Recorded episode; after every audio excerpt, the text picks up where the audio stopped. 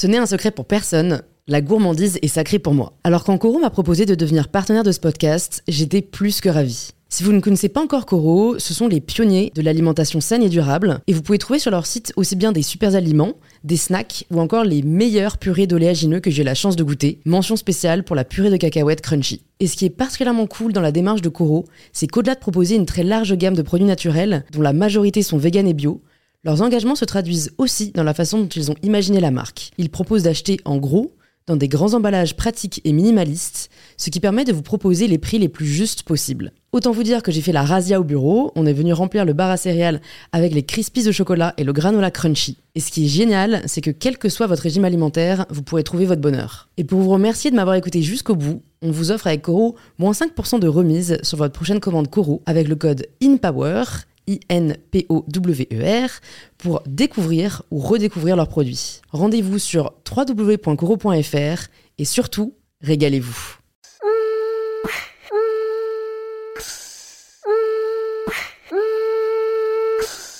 Bonjour à tous et bienvenue sur InPower, le podcast qui vous aide à prendre le pouvoir. Aujourd'hui, je reçois Juliette Katz, la fondatrice de Coucou les Girls. Juliette est chanteuse, humoriste, youtubeuse, mais surtout, elle apporte de la fraîcheur dans le monde très normé des réseaux sociaux. Les normes, justement, Juliette aime s'en affranchir. Elle nous raconte comment elle a été amenée dès l'adolescence à faire ses propres choix, l'importance d'être en accord avec soi-même et comment savoir si on est sur le bon chemin. Dans cet épisode, on parle également de procrastination et de comment en sortir, de la possibilité aujourd'hui de se former soi-même et de ce qui l'a aidé à se considérer à sa juste valeur. Si vous appréciez écouter InPower chaque semaine, c'est en s'abonnant que vous pouvez recevoir les épisodes directement sur votre téléphone. C'est gratuit et cela soutient vraiment beaucoup le podcast. Un grand merci à tous ceux qui laissent un avis positif sur le podcast et qui le partagent autour d'eux, auprès de leurs amis ou de leur famille.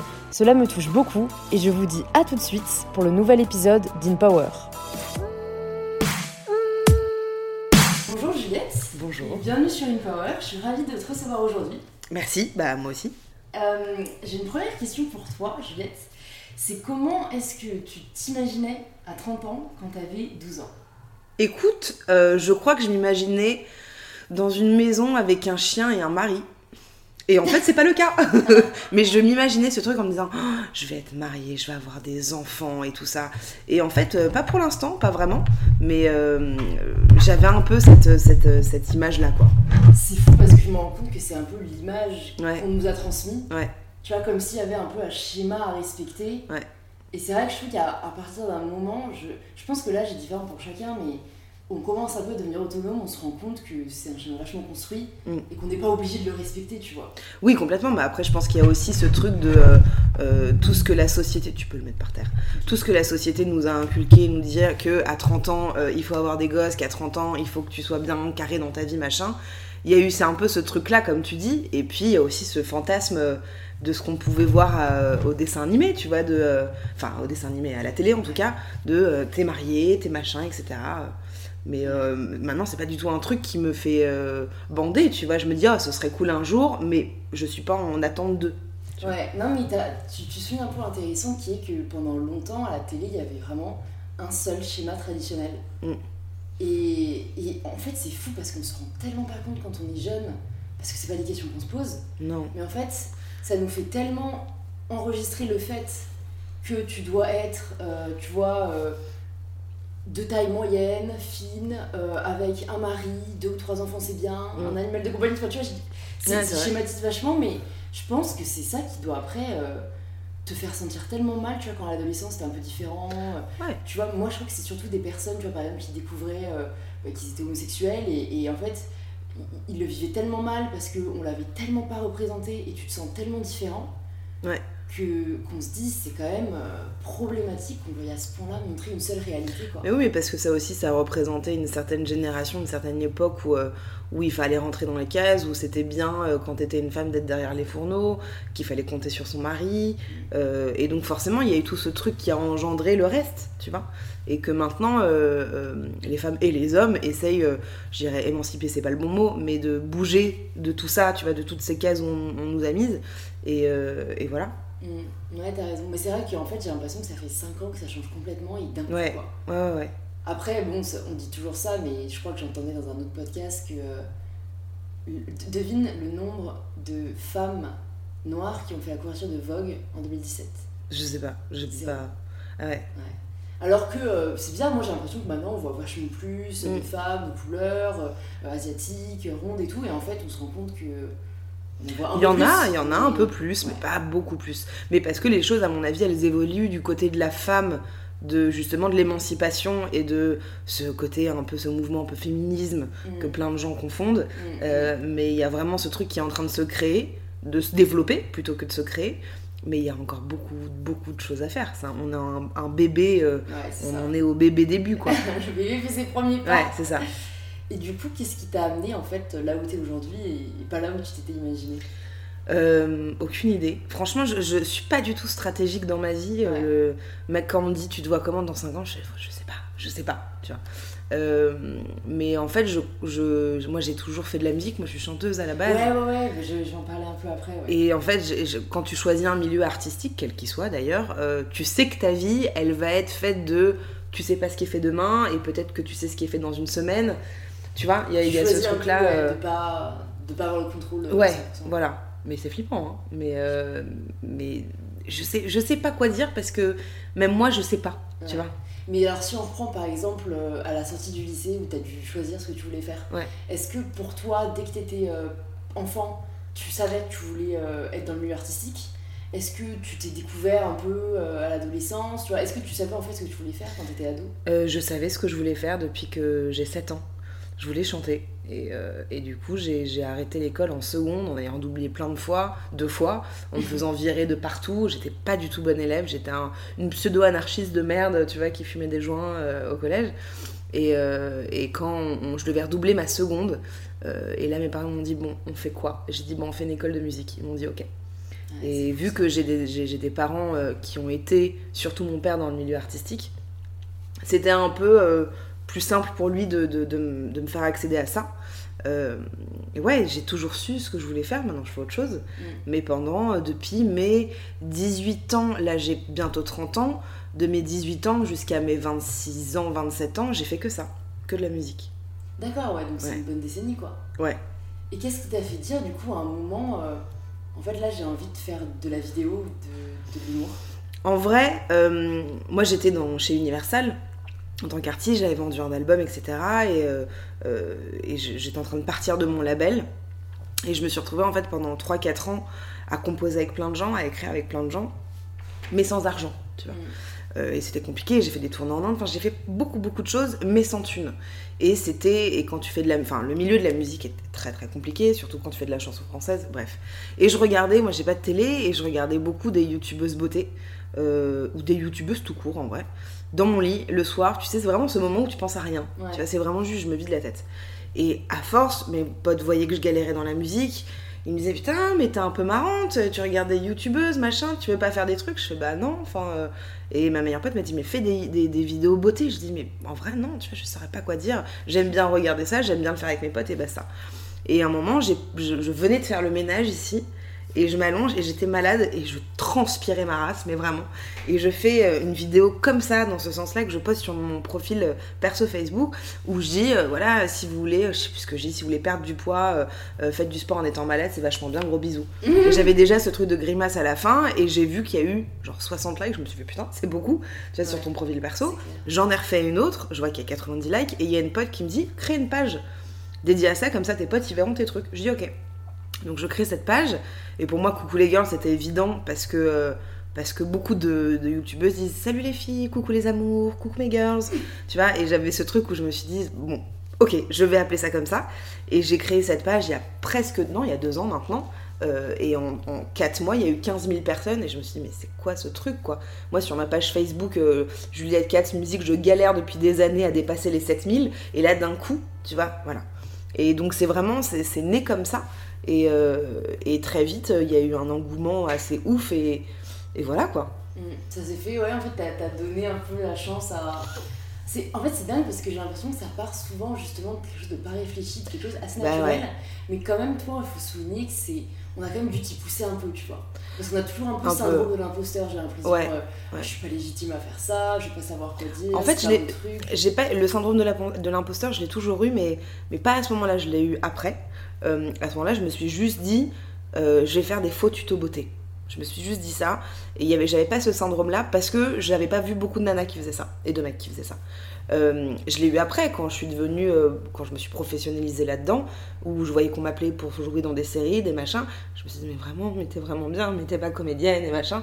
C'est là où j'ai eu ce syndrome de l'imposteur. Mais effectivement, je pense qu'on est beaucoup en fait à être poussés par des potes à nous dire mais fais-le, vas-y fais-le. En tu- fait, je pense que c'est les potes qui nous font rendre compte que on n'a pas besoin justement de diplôme ou de formation. Ouais. Et ça, je pense que c'est aussi un truc qu'on a particulièrement en France. Comme tu dis, euh, ah mais non, mais j'ai pas fait euh, d'études de théâtre, ou moi Ouais. je suis pas comédienne de base. Et en fait, je trouve, enfin, ce dont je me rends compte euh, de plus en plus aujourd'hui, c'est que on peut tout apprendre seul. Enfin, Ouais, qu'on peut vraiment se faire notre Ouais, bien sûr. formation. euh, sur la, enfin, tu vois, d'être vraiment autodidacte Ouais. et que ça doit pas être une raison à nous empêcher de faire quelque chose, quoi. Non, mais c'est juste qu'on on en revient à ce qu'on disait au début, c'est qu'on nous a tellement dit il faut ça, il faut faire ça, il faut, tu dois faire ça, etc. Que euh, moi, pendant longtemps, je croyais que euh, il fallait être comédienne en passant par les cours Florent. Mm. Et maintenant, je suis vraiment comédienne, j'ai jamais pris de cours, j'ai jamais rien fait. Euh, mais mais c'est vrai qu'on nous a tellement dit tu dois faire comme ça, ça doit se passer comme ça. On pensait que. que. t'enregistres, quoi, ouais. Et du coup, ça ressemble à quoi une euh, journée type de Juliette Segat C'est très très très très différent. Euh, là j'ai beaucoup de travail depuis le mois de novembre, ça, chan- ça s'enchaîne de ouf. Je bosse beaucoup avec beaucoup de marques. Euh, et des marques super cool qui me font vachement confiance et, c'est des vrais échanges. Donc parfois ça va être, euh, bah, tu vois, juste après là je vais devoir tourner une vidéo et la rendre à 18h. voilà, mais il y a trois jours j'étais en studio avec des artistes où je les filme en backstage. Euh, il y a une semaine, enfin il y a deux semaines j'étais au printemps de Bourges avec des artistes. Euh, Enfin, tu vois, c'est- des journées très différentes. En ce moment, c'est des grosses, grosses journées. euh, c'est des très grosses journées. Mais c'est chambé parce que c'est un truc que je découvre. Euh, ouais, je te dis, ça fait deux ans. Au total, à mon avis, euh, quand tu confonds Instagram, Facebook, YouTube, machin, je pense qu'il y a 400 000 personnes, ce qui n'est pas euh, des 10 millions, mais en vrai, quand tu réalises, c'est beaucoup. Ouais. C'est vraiment beaucoup. Euh, et, et- et du coup, je suis euh, vraiment happée par ce truc-là. Ouais. Et c'est chouette parce que je découvre le montage, je découvre le jeu. Tu vois, là, je vais bientôt poster une vidéo qui a rien à voir avec ce que je fais habituellement. Ça fait une... De Juliette Katz. Euh, une journée type. En vrai, il n'y en a pas. Franchement, il n'y a vraiment pas de journée type. Euh, je me lève en général vers 7h30 quand mon, quand mon mec se lève. Euh, et puis, je travaille sur des vidéos pour des marques ou je travaille sur des scénarios que je suis en train d'écrire. Je travaille. Enfin, yeah, tu vois, ça n'a rien à voir. Chaque, chaque journée est vraiment, vraiment différente. Mais en tout cas, depuis le mois de novembre, je suis claquée ma race. Vraiment, je suis très fatiguée. Mais c'est de la bonne fatigue. Ouais. Ouais. Parce qu'en fait, t'as un peu le contrôle de tes journées au final. Ah, bon, clairement. Et ça, c'est un truc que tu, que tu recherchais aussi? En vrai, je l'ai jamais cherché parce que je l'ai toujours eu. Ouais. Tu vois, même quand j'étais chez, chez Universal, j'avais le contrôle de mes journées. J'ai jamais eu de travail, enfin, si, quand j'avais des boulots de de- d'ado, enfin Ouais. tu vois, je- des- comment on appelle ça, des petits boulots? Euh, là, c'était, j'avais pas le choix. Euh, mais depuis que j'ai euh, 19 ans, euh, je, je choisis euh, mes horaires, je choisis tout ça. Mais c'est très chiant aussi parfois parce que j'ai pas la main sur tout et que je suis un peu une procrastinatrice euh, euh, parfaite, tu vois, numéro un. Et, et voilà, mais c'est, aussi chambé. Est-ce que du coup, tu aurais des petits tips peut-être contre la procrastination? Parce que je pense qu'en vrai, ça concerne pas mal de gens qui nous écoutent. Ouais. Comment tu fais parfois pour te dire, bon, vas-y, là, là, là c'est bon, j'ai déconné, on, on y va? Alors, euh, en vrai, il y a plusieurs choses. Le, moi, j'ai découvert les to-do list. hein. J'ai Ouais. découvert ce truc-là. euh, et ça change beaucoup. Moi, j'ai un carnet. Et toutes les, tous les jours, je change de page. Et je note tous les trucs que j'ai à faire. Je me prends 10 minutes le matin. Et je note les trucs. Et à chaque fois que je, ré- je, je fais un truc, soit je le barre, soit je mets un petit V. Tu sais, de, Ouais. je l'ai fait. Euh, et puis au-delà de ça, j'ai changé mon état d'esprit. C'est-à-dire qu'avant, je me disais, euh, putain, je dois faire mes papiers. Je te donne un exemple. hein. Putain, je dois faire mes papiers, je dois rendre un montage, machin. Et maintenant, je me dis, en fait, j'ai envie de faire mes papiers parce que j'ai envie que ce soit plus clair dans ma tête. Donc déjà, tu vois, le placement n'est pas le même. Et à partir du moment, je pense, qu'on a envie de faire des choses, bah, on procrastine vachement. Après, euh, j'ai besoin d'avoir une journée dans la semaine ou un matin ou un après-midi à rien foutre. J'ai vraiment besoin d'être dans mon lit, regarder des vidéos et rien faire. Euh, parce que sinon, je, je suis trop stressée. Mais euh, ouais, je crois que c'est ça. C'est à partir du moment où on, on change d'état d'esprit, tu vois, de, de positionnement des choses, je trouve qu'il y a un truc qui change, quoi. Ouais, t'as t'as vraiment raison, je pense. C'est quand on voit les choses un peu comme un devoir et comme une tare, Ouais. on va avoir tendance à le, le Ouais. blacklister, à le repousser. Ouais. Alors comme tu dis, si jamais on essaye vraiment de voir ce que ça va nous apporter ou le positif dans ça, ou même, euh, bon bah vraiment je fais ça, ça va m'aider et ensuite je peux faire un autre truc qui me plaît vachement, je pense que ça, on va le désacraliser quoi. Ouais, et puis euh, en fait, pour moi, il y a aussi deux choses en plus. C'est euh, la première, c'est de se dire, euh, attends, dans quel ordre je vais le faire? Attends, je réfléchis. Ouais, c'est ça. C'est-à-dire que quand on se dit, ok, putain, j'ai tout ça à faire dans la journée, vas-y, c'est pas grave, je le fais demain. Avec toi-même, t'es pas bien, Ouais. en vrai. Hein. Ouais. Tu te dis putain mais pourquoi je fais ça? Mais là attends mais je, je repousse pour faire pour regarder une série Friends attends c'est n'importe quoi donc t'es pas au clair avec toi donc déjà tu vois on peut replacer encore une fois ce truc avec l'envie. Et il y a un autre truc c'est qu'on dit beaucoup c'est pas bien de procrastiner mais euh, moi j'encourage aussi les gens à se dire à être, à être aussi en accord avec eux tu vois de se dire ok j'ai envie de faire mes papiers mais là j'ai pas envie de les faire aujourd'hui. J'ai pas envie je préfère prendre du temps. J'ai plus envie de prendre du temps pour faire d'autres choses tu Mmh, donc c'est être un peu plus détente aussi avec ce truc de je remets à demain, pas tout, mais, mais d'être un, plus un peu plus cool avec soi quoi. Et du coup, sur un, un peu un autre registre, mais c'est un truc dont je voulais te parler, parce que pour moi, t'es un peu l'incarnation du mot naturel, parce que tu me partages vraiment tout, euh, sans artifice, sans censure, vraiment, vraiment naturel. Et on se dit, mais c'est dingue, elle doit vraiment avoir euh, tellement confiance en elle pour s'en foutre à ce point-là. Et, et c'est vachement inspirant, mais je me demandais du coup si c'était le cas vraiment. Mais m'en foutre de quoi? En fait, du... pour moi, pour vraiment se montrer euh, sans, aucune, sans aucun jeu, sans aucune volonté euh, de paraître quelqu'un, sans vouloir vraiment être parfaite, on Mm. se dit waouh, elle doit être tellement à l'aise avec elle-même, elle doit avoir tellement confiance en elle. Mm. Et, et après, on se- je me dis toujours, est-ce que c'est le cas? Est-ce que en fait, elle le fait pour que ça devienne un peu une réalité? Mm. ou, euh, ou en fait, qu'en fait, non, et c'est juste un moyen euh, de, de, de se défendre, un moyen un peu d'utiliser l'humour euh, comme Ouais, arme. Je comprends. Euh, Il y a un peu tout ça. En fait, euh, il y, y a un vrai truc qui a un peu marqué ma vie. C'est quand je chantais, et j'ai fait pas mal de, de scènes, euh, j'avais un peu ce truc où je préparais pas trop mes, ah comment on dit déjà mes speeches entre chaque, chaque chanson. Euh, mon manager m'avait dit c'est important que tu le fasses, faut pas que tu improvises. Donc j'avais un peu des trucs comme ça, mais j'improvisais beaucoup. Et je me souviens, je fais un concert, euh, je crois que c'était à l'Olympia, je fais une première partie à l'Olympia d'un artiste et je fais des blagues et je suis hyper naturelle et machin. Et mon manager à la fin, il me dit Juliette, tu peux pas faire ça, c'est pas tes potes les gens, tu vois, donc euh, machin, faut que tu fasses un peu attention. Et je lui dis ouais mais en fait j'ai pas envie, tu vois, c'est que je suis comme ça, tu vois, donc euh, voilà. Et je me suis un peu du coup euh, coupé l'herbe sous le pied pendant très longtemps à être beaucoup moins naturelle sur scène parce qu'on me l'avait dit que, euh, et j'aurais pas dû d'ailleurs les écouter. Et en fait je crois que depuis ce moment-là je me suis dit ok je m'emballais, que j'ai envie d'être vraiment qui je suis quoi. Euh, depuis que je fais des vidéos, Coucou les girls c'est un personnage. euh, son humour à elle et pas du tout mon humour à moi. Tu vois, je vraiment je dissocie tous ces trucs-là. Mais après, effectivement, on me dit beaucoup que je suis très naturelle en story, etc. Mais parce que je le suis en vrai. Euh, et que j'ai même, même pas la conscience. Non, c'est pas la conscience. J'ai pas la réflexion de me dire est-ce que ça va paraître faux Est-ce que ça va paraître vrai Comment les gens vont percevoir ça Je m'en branle en fait. Mm. Juste, je fais le truc et il y a des gens qui me suivent et j'aide des gens. C'est même pas tant d'être connu. Moi, je m'en- fous un peu de ça. J'ai envie que ce que je fais soit connu. Comme quand je faisais de la musique. Je voulais que ma musique soit connue, pas forcément moi. Je m'en foutais voilà, que ça touche des gens. Euh, et, et donc effectivement, je, je pense comme toi, comme plein de gens, j'ai confiance en moi sur plein de points.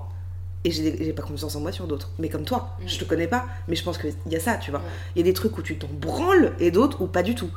Et la vie des gens est hyper important pour toi et parfois pas du tout. Et moi c'est pareil.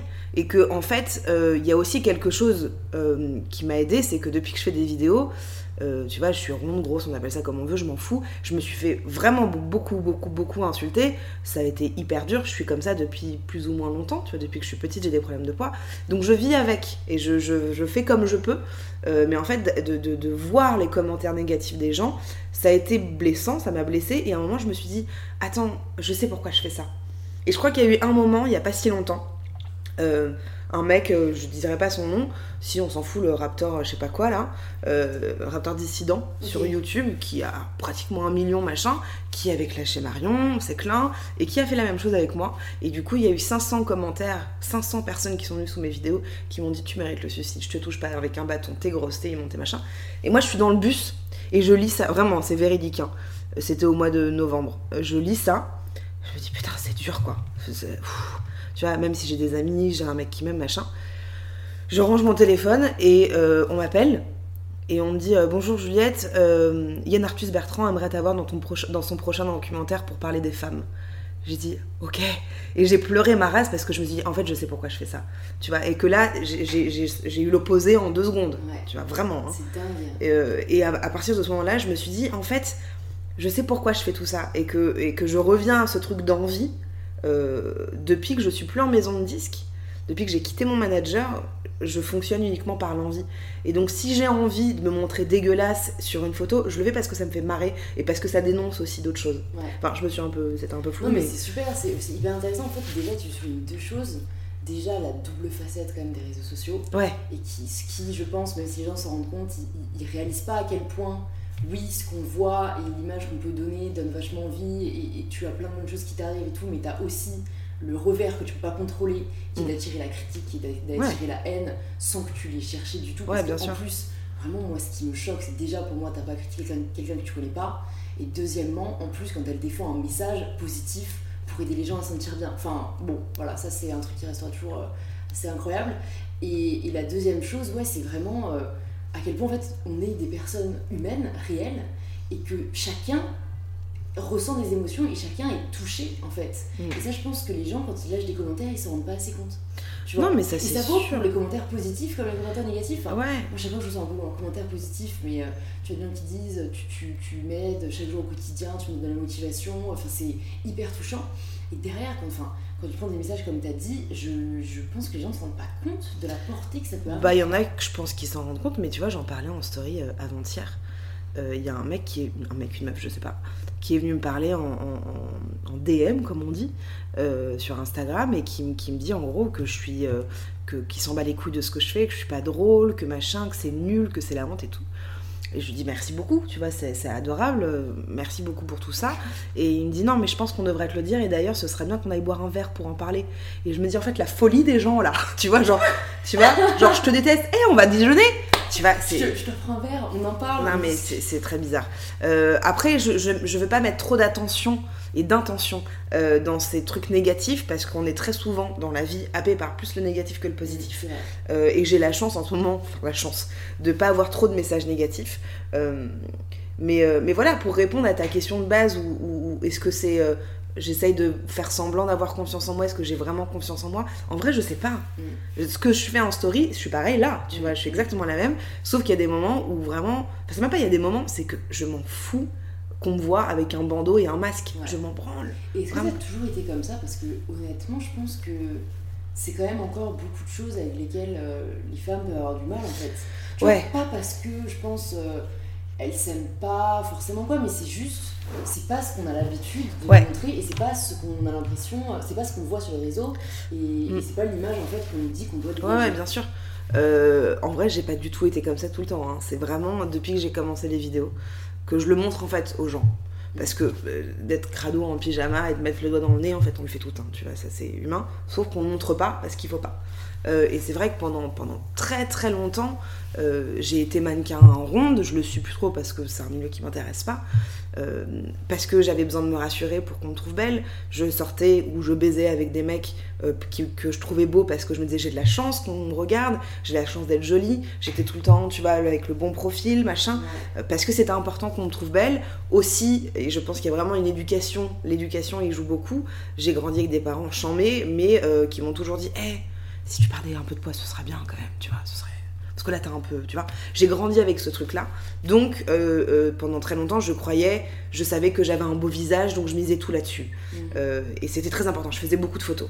Et, et vraiment, depuis que j'ai fait ces vidéos où je me suis dit, vas-y, montre qui t'es. Montre qui t'es, et en fait, montre comme toutes les femmes sont. Vraiment. Vraiment, je m'en suis foutue. Je m'en suis foutue. Et pourtant, dans ma vie de tous les jours, quand j'enlève les vidéos, j'enlève les photos, je suis pas trop à l'aise avec mon corps, il y a plein de choses où j'ai pas confiance en moi, il y a plein de moments où j'ai des doutes et j'ai des. Enfin, c'est normal, je suis humaine, tu vois. Euh, mais, euh, mais voilà quoi, globalement. Et dans une vidéo de Léa Bordier, euh, que j'ai vue sur le podcast, qui a créé la, la, série Cher Corps, tu dis à un moment Je m'accepte, mais je ne m'aime pas. Ouais. Et je vais te demander pourquoi. Pourquoi ou qu'est-ce que ça veut dire? Les deux. alors, je m'accepte pour moi déjà. Alors, pour moi déjà, s'accepter, c'est juste se dire en fait, là je suis comme ça. Tu vois, là il y a un mur en face de moi, je n'ai pas autre euh, chose qu'à faire l'accepter. Enfin, c'est pas français, mais on a compris. Je n'ai pas d'autre choix que de l'accepter. C'est comme ça. Il est blanc. Je peux pas dire qu'il est noir. Euh, mais je ne, je ne m'aime pas. Je pourrais ne pas aimer ce mur blanc. Là, c'est la même chose. C'est-à-dire que j'accepte qui je suis. Euh, c'est pas pour autant que j'aime ce corps. Et en vrai, euh, moi, les problèmes de poids, c'est surtout par rapport à ça. En fait, je parlais que de ça dans cette, euh, dans cette interview. c'est que vraiment, c'est quelque chose qui est très présent depuis vraiment que je suis petite. j'ai toujours eu un peu de poids en trop, mais tu vois, ça varié, machin. Et, et, en fait, je me suis fait beaucoup insulter. Ça a été très, très, très, très, très douloureux pendant très longtemps. et là, je suis à un poids où je m'aime pas tu vois, j'aime pas, et pourtant, je sais qu'il suffit que je fasse gaffe et que je fasse du sport, et ça va. Mm. Tu vois, là, j'ai perdu 13 kilos, j'en ai repris 7. Mais c'est comme ça toute ma vie, et c'est insupportable, et c'est ça que je déteste en moi, chez moi. Parce qu'il n'y a que moi qui décide d'eux. Tu vois, personne ne me dit, tiens, tu vas manger ce burger. Non, c'est que moi qui fais ça. Euh, c'est pour ça que j'accepte ce corps, mais je ne l'aime pas. Je sais pas si c'est plus clair maintenant. En fait, je vois, mais c'est dingue parce que pour moi, c'est deux choses qui vont avec. Eh ben non. Parce qu'en fait, je vois pas comment on pourrait déjà ne pas s'accepter. Enfin, tu vois, qu'est-ce que ça signifierait. Mm. Et et pourquoi quand on s'accepte, on arrive, enfin, on ne s'aime pas? en fait, moi, pour l'instant, pour moi, c'est deux choses que j'associe pas mal. Ah ouais. Alors qu'il y a beaucoup d'abonnés qui me qui me disent putain, je comprends tellement, merci de le dire. enfin, c'est exactement ce que je ressens. Euh, parce que pour moi, rien que quand tu dissocies et t'enlèves ces mots, enfin, tu les mets hors contexte, accepter et aimer, pour toi, c'est pareil? J'accepte une situation. en fait, si tu veux, pour moi, accepter, c'est peut-être le degré avant. Euh, ben non, mais toi, enfin, on accepte qu'il y ait Macron euh, au pouvoir parce que c'est comme ça, c'est pas pour autant qu'on l'aime. Tu vois? Mais, ah, mais, alors, du coup, pour moi, le mot accepter n'a pas de grande valeur. Parce qu'on accepte, en fait, c'est très passif. Et eh bah, ben, c'est le cas. Je suis d'accord. Mais il y a ce truc de j'accepte, en fait, je n'ai pas le choix, c'est comme ça. C'est comme ça, tu vois, j'accepte. Mais donc, pour toi, ne pas s'accepter, ça induirait quoi? Euh, ne pas accepter, c'est vraiment avoir un. En, parlant du corps, hein, je, pour revenir à ça. C'est le président. Euh, en parlant du corps, pour moi, il y a vraiment ce truc de, de, de, ah, de rejet, quoi.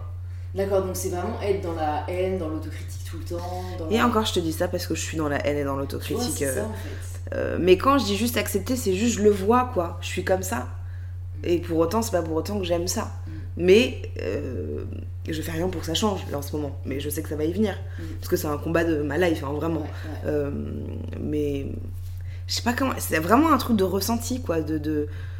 Je suis comme ça, c'est pas pour autant que je m'aime. Alors les gens vont me dire, bah ouais, bah alors euh, fais en sorte de t'aimer. Mais même quand j'avais 20 kilos de moins, je m'aimais pas. Pourquoi tu penses? Parce que je pense qu'il y a vraiment euh, ce, truc de comparaison qui est là depuis toujours et de ce qu'on nous dit euh, de il faut être comme ça, il faut être comme ça. Laura Calu, elle en parle beaucoup euh, dans ce truc objectif bikini, ferme ta gueule, ce truc de où on nous dit d'être comme ça.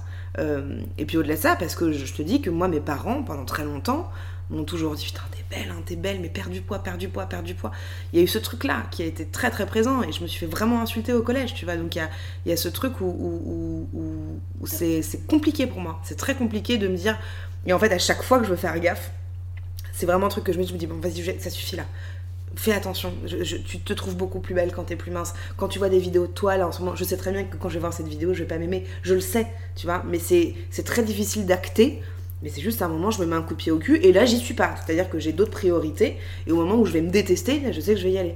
Mais c'est un cercle vicieux, hein, vraiment. C'est hein. vachement vicieux, ouais. ouais. Bon, en fait, après, je, je connais pas les détails de, de, ce que tu fais quand tu te prends main et tout, mais en tout cas, moi, un truc que je dénonce vachement, c'est le problème euh, des régimes.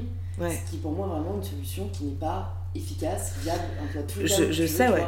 Mais en fait, tu vois, les gens le savent, et moi, j'ai voulu aller vraiment chercher les raisons scientifiques du truc, tu vois. Mm. Et en fait, c'est vraiment scientifique, c'est-à-dire que ton corps, quand tu le fais entrer dans une restriction calorique trop importante, mm. il va entrer dans un mode qui s'appelle le mode famine, mm. et euh, c'est un vrai mode. Et en gros, du coup, il va, euh, il va pouvoir tenir un certain nombre de temps. Ensuite, non seulement ton métabolisme va être tellement ralenti qu'il va arrêter de brûler des calories. C'est pour ça qu'encore ce matin, j'ai reçu un message d'une fille qui me disait qu'elle mange 500 calories par jour. mais qu'elle euh, elle perd plus de poids, elle comprend pas, donc euh, je vais y répondre et, l'aider. Mm. Mais euh, du coup, tu as cette réalité-là, et en plus, tu as la réalité de, un moment, ton corps va dire stop, va binger, donc craquer, mm. et c'est là où les gens repartent.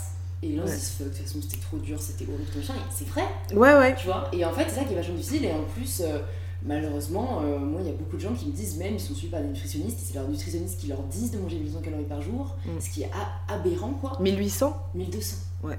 Alors qu'en fait, vraiment, euh, ça dépend de plein de choses, ça dépend de ta dépense énergétique, de ta taille et tout. Mais honnêtement, pour une femme, on ne devrait jamais aller en dessous de 1600 calories. Mais nous, je dis nous, parce que j'ai été dans un centre pour maigrir quand j'avais 13 ans, et on mangeait minimum 1700 calories. Et j'ai perdu 20 kilos en 8 mois. tu vois. Top. Et on mangeait du Nutella parfois, enfin, tu vois, des, trucs. Euh. Mais euh, oui, effectivement, le régime c'est un truc qui est hyper mauvais pour l'avoir testé euh, beaucoup beaucoup de fois. C'est-à-dire que sur le moment, tu te dis, waouh, putain, je vais perdre 10 kilos. Waouh, j'ai perdu 10 kilos. En fait, j'en ai perdu 9. Allez, je vais galérer pour le dernier. Et en fait, tu galères pendant un mois à perdre ton dernier kilo. Et à ce moment-là, tu, tu craques, quoi. Euh, j'essaye de plus faire de régime. Là, en fait, il y a eu un, mec, euh, je ne le citerai pas, parce que je ne me suis pas. Ça s'est très mal terminé, qui m'a pris en main, qui est un coach sportif. Et donc, en fait, on, je, faisais du sport genre 5-6 fois par semaine mm. euh, et je mangeais très bien, mm. vraiment très très bien, mais une fois par semaine j'avais le droit à mon cheat meal donc euh, me faire ce que je veux machin. Et ça m'a, ça m'a convenu, tu vois, mm. comme, euh, comme mode de, fonctionnement de, nourriture, tu vois. mais, mais après, moi, ma faille qui est aussi un truc positif, mais je, je suis vachement dans l'excès. Tu vois, c'est-à-dire que soit je fais rien, soit je fais tout. Donc là, je faisais hyper gaffe, je faisais les cours chez Biocop, je mangeais bio, je me levais à 6 heures pour faire du sport et machin. Puis quand j'ai arrêté, j'ai arrêté quoi. Tu vois, je fais pas les choses en. Qu'est-ce qui t'a fait arrêter du coup? C'est vraiment un truc con, c'est-à-dire qu'on a fait Noël, on a fait le jour de l'an où on s'est fait kiffer machin, euh, et où c'était au clair avec mon coach. Mon coach m'a abandonné pour plein de raisons qu'il le regarde et pas les miennes. Et puis à un moment, tu vois, j'ai repris. Tu vois, je bois pas d'alcool, enfin très très peu. Moi, c'est vraiment le sucre. Tu vois, c'est ça qui est le plus dur pour moi. Euh, et puis voilà, enfin tu vois, c'est mais c'est toujours comme ça. C'est toujours comme ça.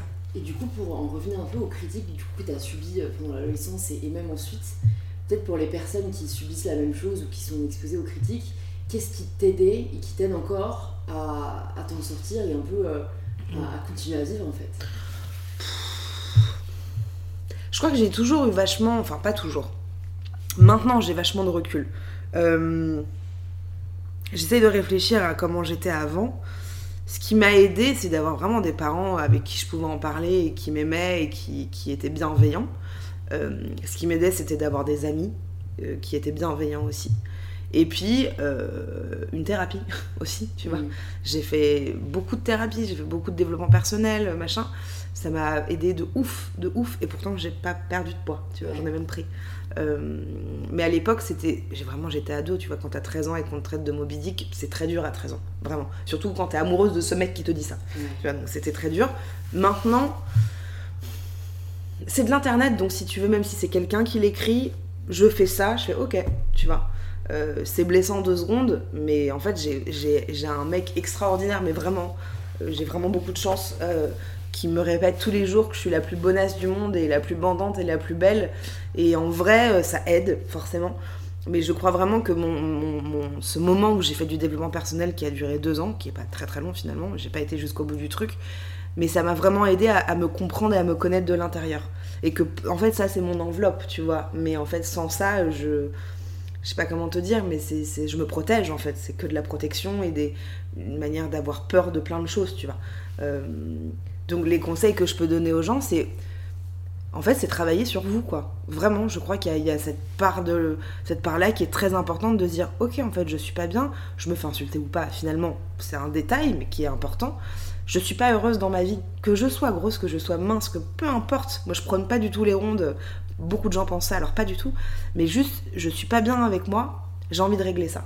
Je vais le régler parce que j'ai toute ma vie que je vais passer avec moi. Alors, ce serait bien que ça se passe bien, quoi. Mm. Tu vois? Très bien résumé. Et tu dis aussi dans, dans la vidéo euh, de, de, Léa que pendant très longtemps tu étais euh, engagée dans des relations euh, assez malsaines, plutôt à sens unique, où tu te projetais beaucoup. Comment tu t'en es sortie au final? Développement personnel. Mais vraiment, hein. En gros, j'ai passé, mais j'en ai parlé aussi dans une autre vidéo sur Facebook qui a, qui a beaucoup marché, qui a fait genre 6 millions de vues. Et là, je suis en train de développer. Bon, bref, peu importe. et, et, en fait, j'ai passé plus de 8 ans de ma vie à être dans des relations de cul, être la maîtresse d'un mec pendant 8 ans. Je connaissais sa meuf, tout le monde était au courant sauf elle. j'ai accepté qu'un mec, un mec vienne à 4h du matin juste dormir et s'endormir pendant qu'on était en train de baiser. Je dis pas faire l'amour parce que je, différencie ces deux choses-là. et vraiment, j'ai été la plan cul. J'ai été la plan cul. Et, et, je faisais ça parce que, parce que j'avais tellement peu d'estime pour moi que je me disais qu'au moins je vivais une infime partie de relation. Euh, et c'était très douloureux parce que, parce que j'existais à travers le désir de l'autre et pas du tout à travers mon désir, que j'ai placé la sexualité pas du, tout au bon ordre. J'ai confondu féminité et sexualité, j'ai confondu euh, désir de l'autre et sexualité. Enfin, tu vois. Après, j'ai eu un. Euh, comment je dis? Je, je sais pas comment on dit mais j'ai eu un truc avec mon papa, j'en parlais justement dans, cette vidéo où, je l'ai vu se masturber ou machin, etc. Et ça a été très dur pour moi parce que je croyais que c'était ça la sexualité. Euh, donc tout a été un petit peu comme ça, vraiment. Euh, et que vraiment j'avais pas d'estime pour moi, du tout, du tout, du tout. Je croyais que j'étais que bonne à être baisée. J'emploie ces mots aussi crûment, je trouve pas ça cru, mais euh, parce que pour moi il y a vraiment cette notion-là.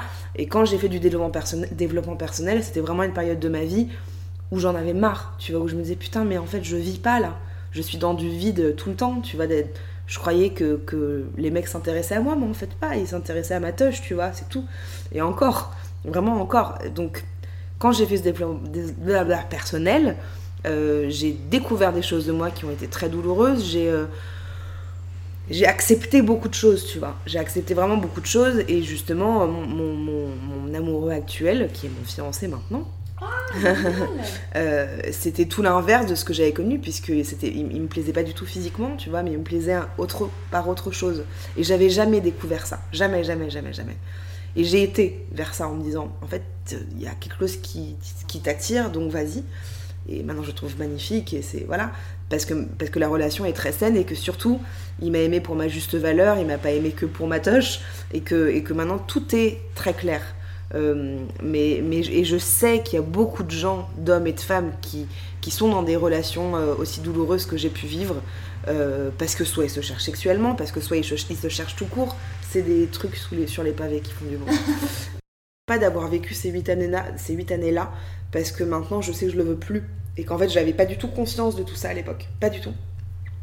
Mais j'invite toutes les personnes qui se sentent pas bien avec eux à, à travailler sur eux. Et travailler sur eux, c'est pas juste se poser dans son canapé et à dire Ok, je suis malheureuse, je vais arrêter d'être malheureuse. Non, non, c'est de s'affronter et c'est de pleurer et c'est de, d'accepter des choses et de vomir des choses parce que moi j'ai vraiment vomi des choses, tu vois, que j'osais pas dire aux gens parce que j'avais honte, parce que c'était trop secret, parce que machin.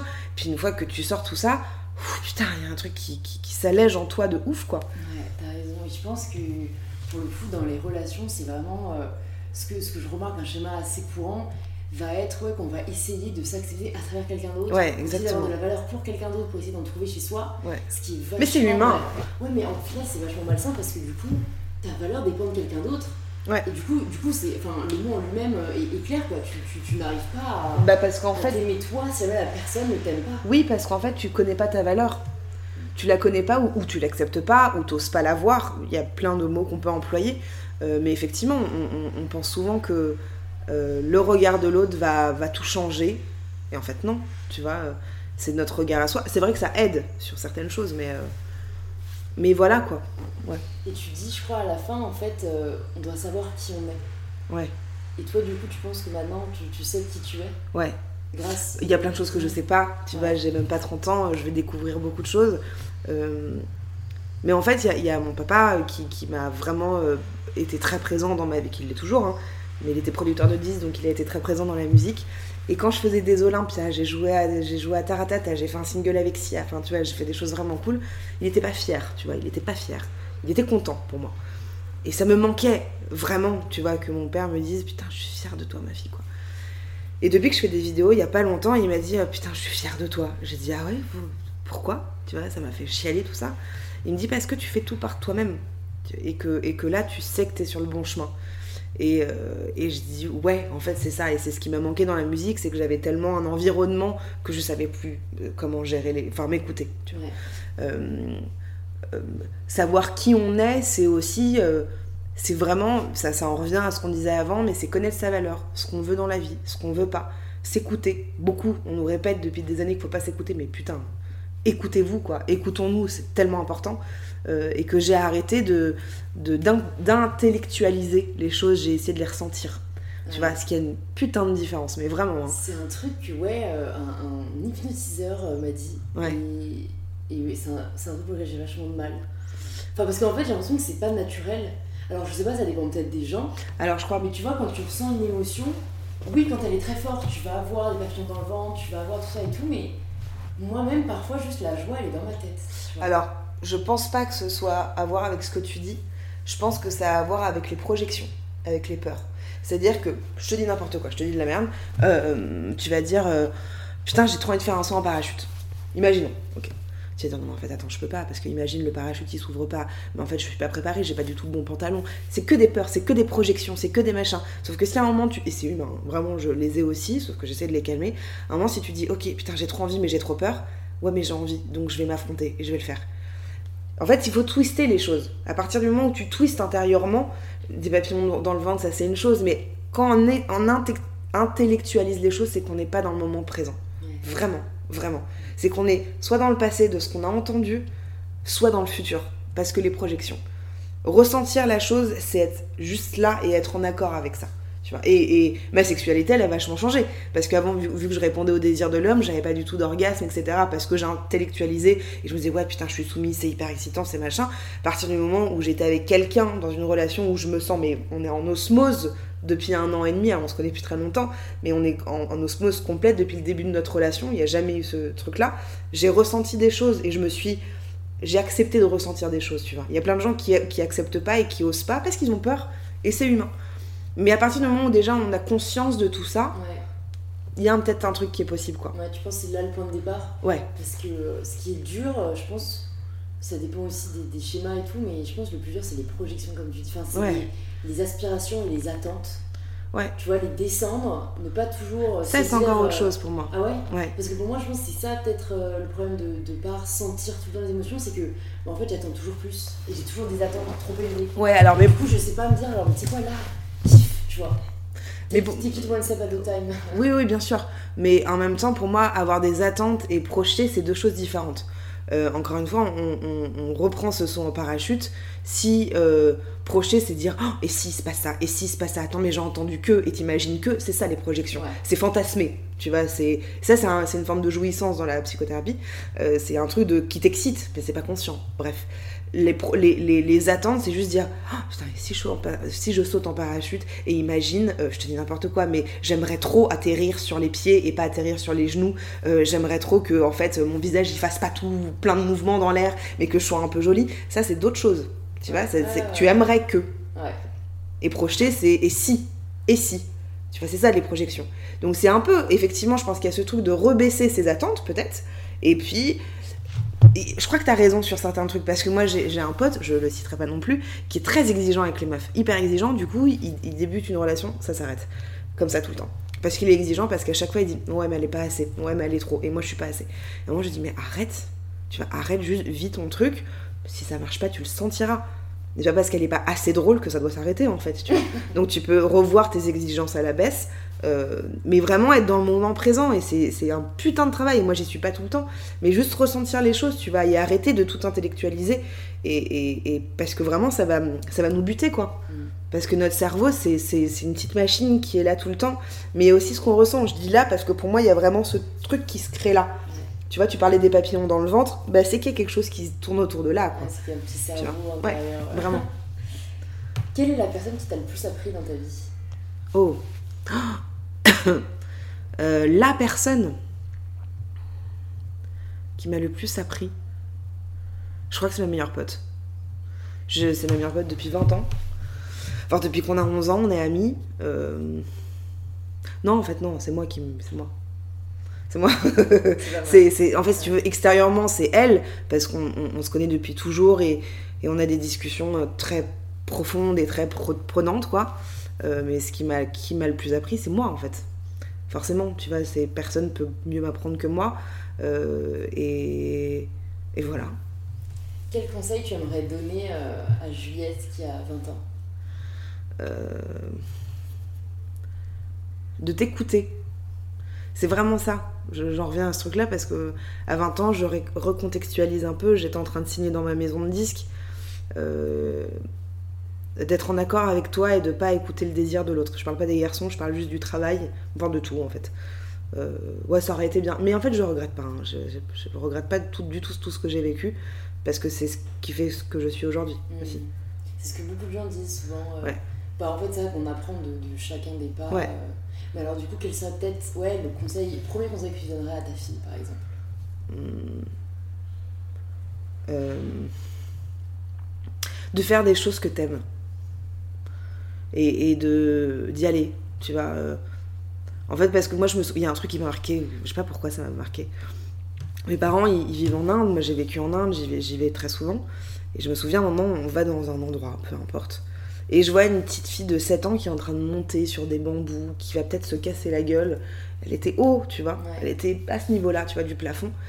Et elle était juste accrochée comme ça, tu vois, pendue. Et je les parents, je dis putain, mais elle va peut-être tomber. Ils me dit alors? Et je dis bah c'est grave. Ils m'ont fait, mais au moins elle saura qu'elle ne devra pas le refaire. Et j'ai fait j'avoue.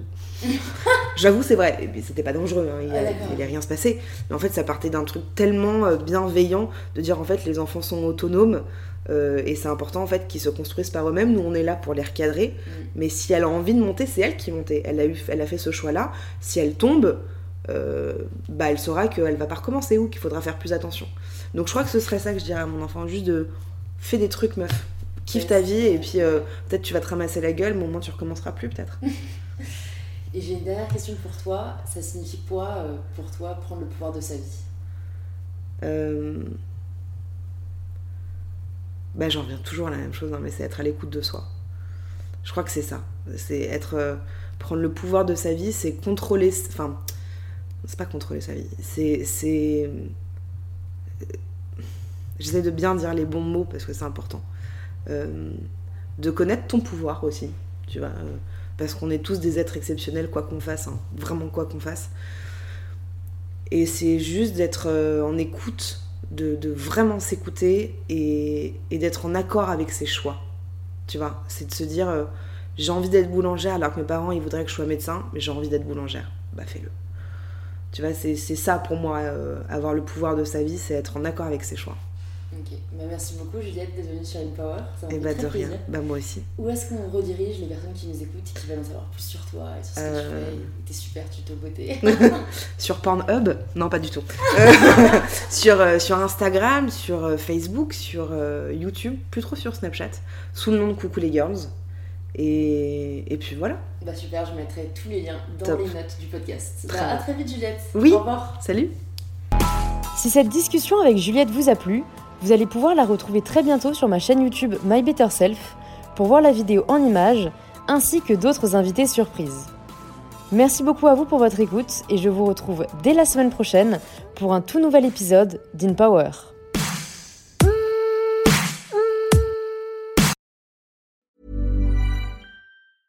Mom deserves the best, and there's no better place to shop for Mother's Day than Whole Foods Market. They're your destination for unbeatable savings, from premium gifts to show-stopping flowers and irresistible desserts. Start by saving 33% with Prime on all body care and candles. Then get a 15-stem bunch of tulips for just $9.99 each with Prime. Round out Mom's menu with festive rosé, irresistible berry chantilly cake, and more special treats. Come celebrate Mother's Day at Whole Foods Market.